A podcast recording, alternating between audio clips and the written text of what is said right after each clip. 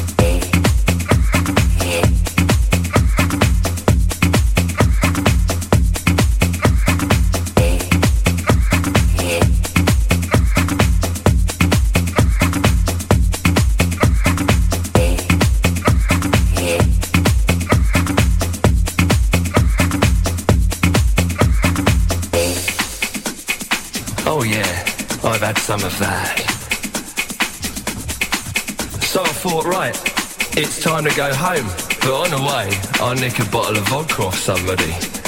In it? Yeah. Take the taste away of all that sweet shit that I had the evening before. So I did. And as I was going to the bar to nick the splash, this baby grabbed me between the legs and pulled me back onto the dance floor because she wanted me and only me to get down with her to that fat, dope shit.